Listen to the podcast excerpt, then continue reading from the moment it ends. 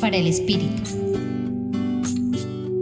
En el diario caminar reconocemos diversas situaciones que debemos afrontar, pues en algunas de ellas percibimos con claridad que Dios nos acompaña y anima en el alcance de logros y realizaciones.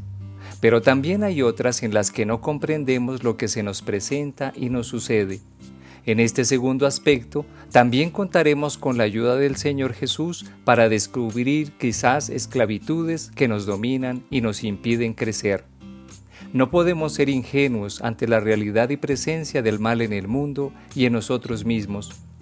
Pero no debemos dejarnos engañar por esas esclavitudes y sí podemos buscar y aceptar la ayuda del poder de Dios en Jesús, manifiesto en el servicio desinteresado. Se trata de esa actitud y disposición para estar del lado de quien más lo necesite. Esto también implica seguir fortaleciendo todo aquello que favorezca la unidad en los diversos escenarios en donde se desarrollan nuestras vidas y actividades.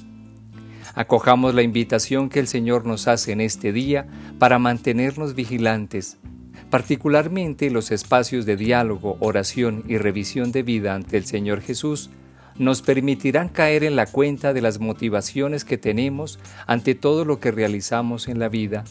Siempre vamos a tener la oportunidad de corregir o purificar esas motivaciones cuando se quedan meramente en búsquedas personales y orientarlas al servicio de los demás, tal como lo hace Jesús. Les acompañó en esta reflexión el Padre Víctor Alonso Herrera de la Compañía de Jesús, Centro Pastoral San Francisco Javier, Pontificia Universidad Javeriana.